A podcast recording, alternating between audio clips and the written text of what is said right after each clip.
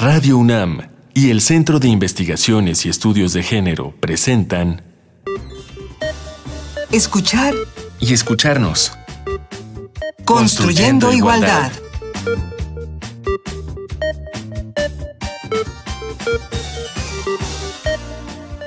Bienvenidas y bienvenidos a Escuchar y Escucharnos, un espacio en el que construimos igualdad. La semana pasada hablamos de género y medios de comunicación y se nos quedaron muchísimos temas en el tintero, por lo que hoy retomamos tanto el tema como a nuestras invitadas. Están con nosotros Georgina Cárdenas, investigadora postdoctoral del CIEG. De nuevo, Hola, Georgina, un gracias. placer. Y está también Isabel Barranco, académica e investigadora independiente de la Facultad de Ciencias Políticas y Sociales de la UNAM y de la Universidad Iberoamericana. Hola, ¿qué tal? Buenas Bienvenidas. Bueno, pues discutíamos la semana pasada sobre la imagen de las mujeres en los medios. Vamos a continuar con, con el tema. Para empezar, vamos a escuchar qué les parece un Vox Populi sobre el tratamiento noticioso que se da en los medios de comunicación a las notas de hombres y mujeres. Vamos a ver qué dicen los hombres, en este caso, en la calle. Yo quiero sentir, poder sentir la libertad.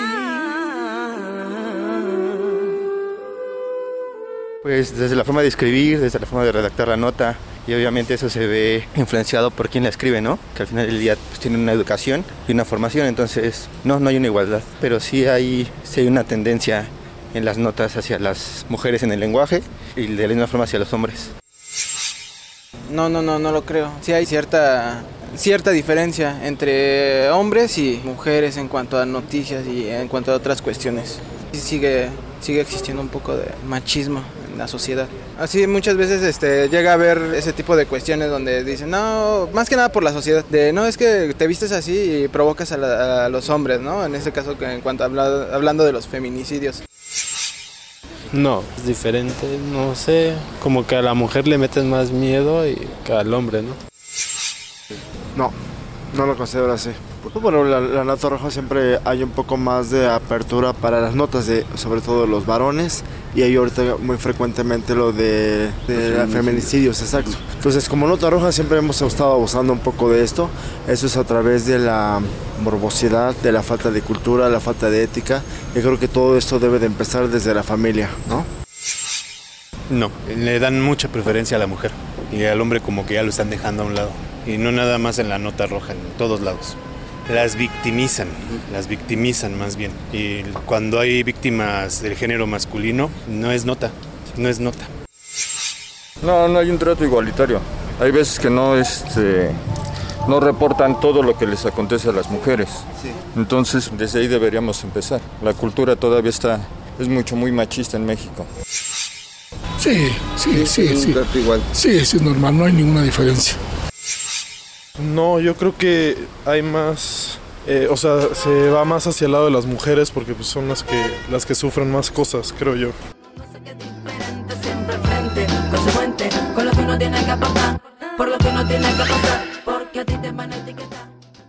Acabamos de escuchar nuestro Vox Populi, en este caso, como lo mencionamos. ¿Qué piensan hombres sobre lo que ve y se lee al respecto de las notas en los medios con respecto a hombres y mujeres? ¿Cómo es el tratamiento noticioso? ¿Es igual para hombres y mujeres? No, definitivamente no. Y justamente como los testimonios que ustedes tienen aquí, tiene muchísima razón. ¿no? O sea, las mujeres eh, solamente somos noticia cuando justamente somos víctimas de violencia o de algún delito, algún ilícito, solamente somos así noticias, o que parimos siete hijos, o cuando somos fenómenos, ahorita justamente en los desastres, eh, muchos de los reporteros se van con las mujeres porque son las que perdieron la casa, las que perdieron todo esto, ¿no? Entonces, pues tiene razón el joven que decía que, so- que se ha victimizado mucho y se sigue, eso es no- ya no es nota, ¿no? Sino es justamente lo que se vende, lo que vende el medio, ¿no? Pues mira, en teoría, en el artículo sexto de la Constitución se menciona que la información debe de ser equitativa e igualitaria, pero en la vía de los hechos vemos que esto no es así. Hay una serie de preguntas que aquí se hicieron que son muy interesantes, porque ¿qué tipo de notas hay para los hombres y qué tipo de notas hay para las mujeres? ¿De verdad las mujeres somos sujeto de noticias? Y cuando somos sujeto de noticias, ¿qué tipo de noticias? Ya lo mencionaba un poco Isabel. No se le da mucha difusión a cuando las mujeres son científicas, matemáticas, y si lo ponen, lo ponen como si fuera algo excepcional. Entonces es una nota porque, ay, raro, es una mujer científica. La mujer que va a ser como Einstein. Entonces es una nota excepcional porque normalmente no se le da ese tipo de cobertura. Incluso en los partidos políticos se hizo un seguimiento respecto a cómo los partidos políticos manejaban a los hombres y a las mujeres y se detectó que había proyectaban los partidos políticos más imágenes de hombres que de mujeres. Entonces eso es totalmente desigualitario. Y si, por ejemplo, ya nos vamos directamente a los encabezados, ¿cómo es que se maneja a los hombres y las mujeres? Podemos encontrar, ¿se acuerdan de un joven que asesinó a una mujer en Tlatelolco? El pianista. El pianista. Pues mira, traigo aquí unos ejemplos. Una nota decía, genio matemático acusado de matar y descuartizar a una menor. O sea, un genio matemático. Se habla de sus cualidades antes de decir que era un asesino. otra nota es el joven que descuartizó a su novia y tocaba el piano. Entonces, se está tratando de invisibilizar.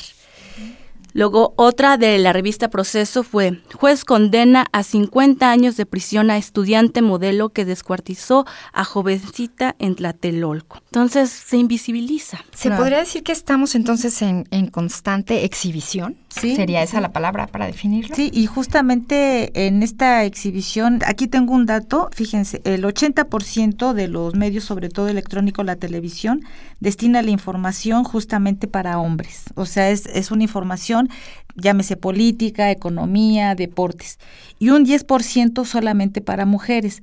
Pero esta información para mujeres solamente va relacionada justamente con su vida sexual y reproductiva y la violencia. O también lo que yo les comentaba sobre desastres y accidentes. O sea, las mujeres víctimas en las que justamente, como dice Gina, no se resaltan las cualidades. Y algo que llama la atención es esta cuestión de los feminicidios. Cada vez se aumentan más el número de notas que salen en los medios electrónicos sobre feminicidios, pero no le dan la categoría de feminicidio. Acaba de pasar hace poquito, en este caso de la valenciana española, esta Pilar Garrido, que justamente ya se, bueno, la, Procuraduría de Justicia ya dice que sí, que fue el esposo el que la, que la asesinó, pero así dicen, además este señor era policía y como dice Gina, sí resaltan sus cualidades, ¿no?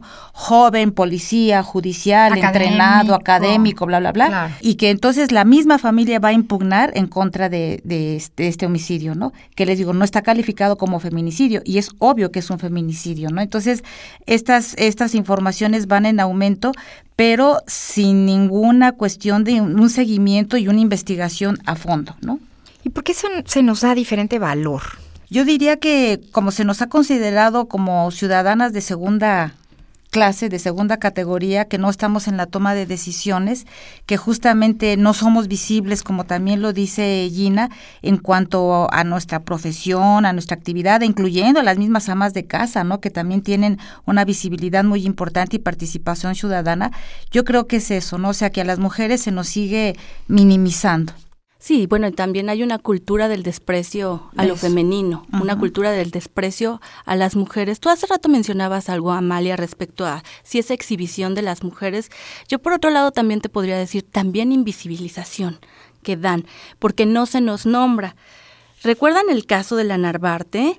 Una de las notas de el diario El País fue Familiares y periodistas exigen justicia para el fotógrafo Rubén Espinosa y para las cuatro mujeres que perdieron la vida en caso que permanece sin esclarecerse un año después. Sí, que los nombres no se mencionaron. No se mencionaron los nombres de las mujeres como si no tuvieran valor hasta que las activistas, las feministas de Jalapa fueron las que dijeron que una de ellas, Andrea, pues era justamente una activista y una feminista, ¿no? O el caso también de Lesbio Osorio, ¿no? Que lo tenemos también aquí, lamentablemente, ¿no? En nuestra casa de estudios. Vamos a pasar ahora a nuestra propuesta musical. Hoy nos toca escuchar a Tears for Fears y la canción es Woman in Chains. Tears for Fears, dúo británico de New Wave. Hoy la producción y nosotros nos pusimos muy ochenteros. Este grupo se hizo famoso por sus letras que tienen que ver con la humanidad y sus problemáticas y los trastornos psicosociales. Después de escucharla veremos por qué viene al caso con nuestro tema de hoy.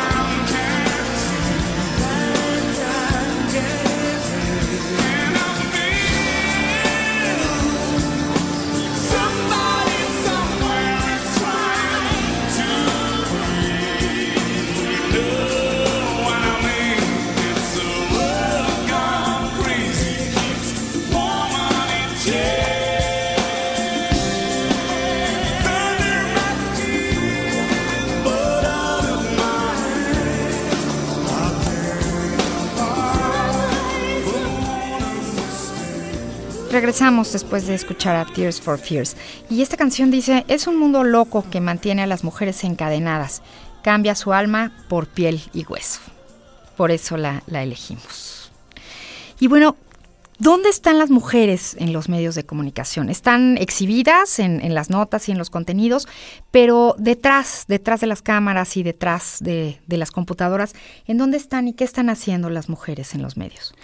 Bueno, pues si tú te fijas en los programas de televisión, hasta recientemente eh, uno de los canales más importantes de México es que apenas está poniendo a mujeres en los noticieros, pero normalmente no estaban allí, sino estaban en la sección de horóscopos o la del clima pero las mujeres normalmente no las invitan de analistas. Si tú te fijas, normalmente son varones los que van a dar opiniones sobre todo de economía, de finanzas, pero ¿dónde están las mujeres? ¿A poco no hay mujeres capacitadas? Claro que las hay, entonces es importante que los medios de comunicación las visibilicen. A veces las vemos más como periodistas en la calle, ahí tomando la nota, pero no allí. Y últimamente también hay mujeres que están dando la nota en los deportes, pero los hombres las consideran transgresoras porque es un espacio que ellos consideran que naturalmente no es para ellas. Y las agreden. Y las agreden. Incluso eh, también en YouTube hay un video donde las mujeres que dan las notas de deportes eh, mencionan que en, el Twitter todas las agresiones que, que, reciben, los hombres las están juzgando por cómo se visten, por lo que dicen, permanentemente las están acusando porque ellos consideran que ellas no tendrían que estar en ese espacio de deportes porque es un espacio de varones. Y bueno, esta, podríamos decir que esta modalidad ha cambiado justamente porque, fíjense, un dato también que llama la atención, el 60%, podríamos decir, de los informadores, periodistas varones ocupan un 60% en todos los medios y el 40% mujeres. Pero este 40% no son mujeres que estén en toma de decisiones, es decir, que estén en la, en la gestión de los mismos medios de comunicación, ya sea en la administración, en la reglamentación, no, no están en eso, ¿no? Están justamente, como lo dice Gina, son, son este, lectoras de noticias, son reporteras, son redactoras y por lo regular también cumplen con este estereotipo, aunque también ya se está haciendo como un poco más flexible el hecho de que ya no se les exige tanto que sean así este, preciosas, bellas, que estén así a cuadro, ¿no? Ya ha habido un poco de modalidad justamente por estos cambios que se han hecho, ¿no? Pero es importante esto. ¿no? Ah, otra, otro dato es que también las carreras de comunicación se están feminizando, ¿no? Hay muchas mujeres, ahorita tenemos, sobre todo en la Facultad de Ciencias Políticas y Sociales, 51% de población de mujeres, niñas que están estudiando comunicación y el resto son niños. Entonces eso también es para llamar la atención. Pero estas niñas van justamente, eligen las carreras que las justamente que están en el ámbito, podríamos decir, público, ¿no? Que están en contacto con, con el público. Ya no tanto en la toma de decisiones, sino en el ámbito público, como reporteras, como productoras, como publi, este, publi relacionistas, etcétera. Y justo en, en, el área de toma de decisiones y de dueñas de medios, ¿cómo, cómo están las mujeres? Es que es un espacio en donde ellas enfrentan su techo de cristal. Son espacios que siguen siendo masculinizados. Es decir, cuando uno revisa las estructuras de, los, de las instituciones como los radios, las televisoras, vemos que hay muy pocas directoras, muy pocas ejecutivas. Entonces, algunas han hecho esfuerzos para tratar de que haya más mujeres en los puestos de tomas de decisiones, pero siguen siendo espacios masculinizados, que siguen teniendo códigos masculinos. Y bueno, aquí también la alternativa, hay un 3% justamente de mujeres que son justamente las propietarias, las ejecutivas, las dueñas, pero esto se ha dado en redes sociales. O sea, esto también llama muchísimo la atención, porque las mujeres hemos encontrado justamente ese canal de expresión, de manifestación en las redes sociales. Se abren portales, se abren páginas, se abren blogs y que son consultados y tienen visitas impresionantes, ¿no? Llegan a tener a veces en un día hasta 11 mil visitas, ¿no? Entonces es muy importante este espacio que se está abriendo. Sí, es que eso atiende a que son nuevas modalidades de comunicación que se alejan de las tradicionales que eran como más estrictas, más sólidas y más difícil que las mujeres pudieran acceder. Entonces, en estas nuevas tecnologías es donde las mujeres están figurando mucho más. Y donde ven reflejada su realidad, ¿no? O sea, no ven algo, podríamos decir, que está alejado a su realidad, sino que se abordan problemáticas reales de, las mujeres. Es decir, que generan un cambio en estos, en estos medios. O sea, la presencia de mujeres genera un cambio en cuanto a contenidos y en cuanto a la imagen que se presenta de las mismas mujeres. Así es, mujeres como actoras de cambio. Exactamente. Y sería lo, deseable, ¿no? Tanto detrás como al frente de las cámaras y, y demás. Porque es como si no se confiara en ellas, ¿no? En este mundo masculino. Así es, y bueno, es absolutamente absurdo porque si tú lo consideras, somos más del 50% de la población. Así que tendríamos que estar representadas en todos los espacios equitativamente con lo que representamos. Claro, con nuestra voz y siendo mayores de edad, adultas, claro, responsables como lo somos en los medios. Y romper esta brecha también, ¿no? esta brecha de género en cuanto al acceso a los medios de comunicación. ¿Y las jóvenes en esta situación, las mujeres jóvenes? Pues te que dices que están optando por este tipo de, trabajos, pero su discurso, su lucha. Su discurso es igual también seguir manteniendo este, este discurso, no todas, obviamente, ¿no? Eh, yo en el caso que les comento en la Ibero sí he visto chicas que incluso ellas hacen ya programaciones, hacen programas este de videojuegos y todo esto como como muy alternativos también, ¿no? Sí, bueno, es que son eh, mujeres que están influyendo en otro tipo de espacios. Se crean, por ejemplo, como SEMLAC o SEM México, donde son espacios de noticias con perspectiva de género que es donde las mujeres ahora están participando para abrir una nueva voz, ¿no? Diferente a lo que existía. Y tenemos nuestra recomendación de hoy para informarnos y para seguir reflexionando sobre el tema. El tema de hoy, género y medios de comunicación. Para ello, les vamos a recomendar el sitio de seguimiento de la imagen en medios de las mujeres. Esto lo encuentran en CIMAC Noticias. Escuchemos.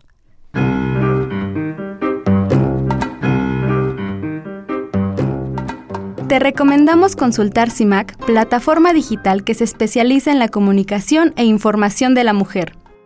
Con una postura crítica basada en la perspectiva de género, el Observatorio de Medios de Comunicación e Información de la Mujer, AC, es una herramienta que identifica el modo en que las mujeres y niñas son representadas por los medios de comunicación, con el propósito de contribuir a la reflexión de periodistas y medios sobre su responsabilidad social en la construcción de un periodismo incluyente y no sexista. En el apartado Libertad de Expresión CIMAC conocerás acerca del Observatorio de Medios de Comunicación y Libertad de Expresión. Encuentra los ángulos desde los cuales se realiza este observatorio, así como los principios básicos al desarrollar el Observatorio de Medios. Para más información consulta la página libertadexpresioncimac.wordpress.com libertadexpresioncimac.wordpress.com.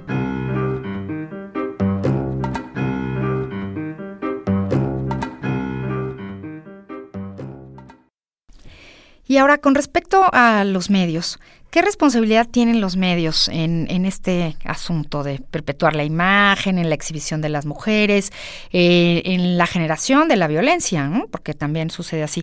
¿Y qué deberían de hacer los medios? Eso sería nuestra, nuestra conclusión. Pues mira, yo creo que en principio los medios pueden ser coadyuvantes para desaparecer la violencia y la desigualdad. O sea, los medios pueden ayudar a reducir la desigualdad. Ya existen una serie de indicadores de géneros. Hay un documento de la ONU donde hay una guía de experiencias documentadas sobre lo que se podría hacer.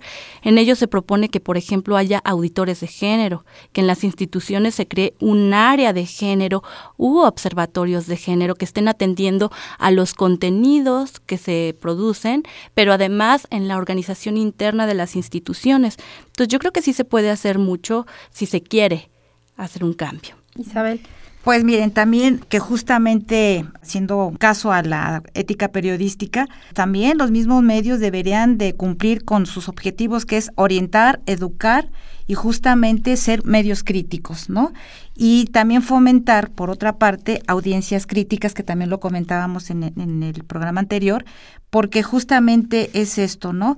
Es erradicar y prevenir todas las formas de violencia contra las mujeres, ¿no? Entonces, mujeres y niños, e incluso también contra los mismos varones. Pero esto es muy importante, ¿no? Orientar, educar y justamente ser críticos, o sea, necesitamos medios críticos que sean también autocríticos y que también obedezcan a esta cuestión de, de lo que están en los, los contratos, en estos convenios, perdón, en estos convenios firmados internacionalmente. ¿Hay posibilidad de regularlos? ¿Quién regula los medios a este respecto? Pues mira, se supone que es el Estado el que regula, ¿no? Hay una ética. La Secretaría de Gobernación. Hay, hay sanciones, ¿no? Hay sanciones, sí las hay, pero pues son mínimas, o sea, son multas a veces mínimas. Aquí tenemos todo el peso, justamente aquí habría que apoyar a la, a la Secretaría del Consumidor y sobre todo las audiencias, ¿no? O sea, que nosotros preparemos justamente este grupo de audiencias, que seamos más críticos y que podamos incidir justamente en esos medios, ¿no? Eh, se hicieron campañas, se han seguido haciendo campañas, como dice Gina, están también los observatorios y estar al pendiente, o sea, siempre, siempre estar al pendiente, estar monitoreando nosotras mismas y hacer una denuncia. Fíjate que este es un buen ejemplo de lo que pueden hacer los medios de comunicación, este programa empezar a tener programas de género en donde se empiecen a platicar diversos temas. Entonces, este es un buen ejercicio. Y no solamente en estaciones universitarias o del Estado, se tendrían que abrir más a otras estaciones comerciales, porque también estas estaciones comerciales lo que hacen es fomentar otra vez el estereotipo, ¿no? El amor romántico, la violencia, hablan de la violencia, pero culpando a la mujer, victimizándola y todo, ¿no? Entonces yo creo que sí hay que darle ese vuelco, ¿no? Y ahora desde la academia, ¿qué, qué se está haciendo? Ustedes pertenecen bueno, también Isabel a la UNAM, pero vamos a hablar de estas dos instituciones. Isabel, en la Ibero, ¿qué se está haciendo? Pues mira, en la Ibero, afortunadamente, se está abriendo un espacio, vamos a abrir un pequeño espacio de capsulitas informativas, justamente atacando lo que sería la violencia. Ha aumentado muchísimo la violencia en el noviazgo, no solamente en la Ibero, sino también eh, noviazgo en jóvenes universitarias. Entonces vamos a hacer capsulitas justamente de sensibilización. También está la Procuraduría de los Derechos Universitarios, que también la tenemos aquí en, en, la UNAM, que fue incluso, retoman mucho de, este modelo. Y bueno, se están haciendo, te digo, cápsulas, se están haciendo campañas. Los mismos grupos de las estudiantes también están haciendo propuestas interesantes. Tenemos un programa contra la trata de personas, tenemos otro programa que es sobre diversidad sexual y tenemos otro programa que es justamente para audiencias críticas. Trabajo con trabajo los exactamente. Bueno, yo querría recuperar que no siempre los medios de comunicación han promovido los estereotipos. Hay unos ejemplos interesantes. Uno de ellos fue la doble jornada, ah, que representaba, daba otro tipo de noticias desde un enfoque crítico, feminista. CIMAC, por supuesto, que fue un, ha sido un medio de comunicación que ha dado otra mirada con perspectiva de género, ahora en México. Además, ha habido una serie de revistas. Nosotros apenas en el CIEG eh, hicimos lo de los archivos feministas, se digitalizaron una serie de revistas, ahorita Isabel seguramente nos puede platicar más porque ella incluso escribió en este tipo de revistas feministas que daban otra perspectiva. Entonces, este, nosotros lo que hicimos fue, bueno, el centro fue digitalizarlas para que estén a la disposición de la gente, ¿Se que las pueda consultar en línea sin necesidad de acudir a la universidad. En el sitio del CIEC. Eh, están en la, en la biblioteca Rosario Castellanos, están digitalizados allí. Entonces, bueno, vamos a invitar a nuestros radioescuchas a, a entrar a la a la página para que las revisen. Pues bueno, creo que ya se nos terminó el tiempo, nos quedaron muchas cosas, a ver si después hacemos una tercera parte porque el tema da para muchísimo más. Quiero agradecer a Georgina Cárdenas, investigadora postdoctoral del CIEG. Gracias y a la doctora Isabel Barranco, académica e investigadora independiente de la Facultad de Ciencias Políticas y Sociales de la UNAM y de la Universidad Iberoamericana. Ha sido un gusto. Gracias, igualmente. dos programas muy ricos y muy interesantes. y pues nos queda reflexionar, informarnos para construir una sociedad más igualitaria, incluyente y libre de violencia para hombres y mujeres y a estar atentos a lo que nos presentan los medios. Así Estuvimos con ustedes en la coordinación Ana Moreno, en la investigación y redes sociales del CIEC, Edith Díaz, en la investigación y la música, Antonio Quijano, asistencia de producción a cargo de Ivonne Morán, la operación técnica de Francisco Mejía, la producción de Silvia Cruz Jiménez y yo soy María Amalia Fernández y los espero el próximo miércoles a la misma hora para seguir construyendo igualdad, escuchar y escucharnos. Radio UNAM y el Centro de Investigaciones y Estudios de Género presentaron Escuchar y escucharnos. Construyendo, igualdad.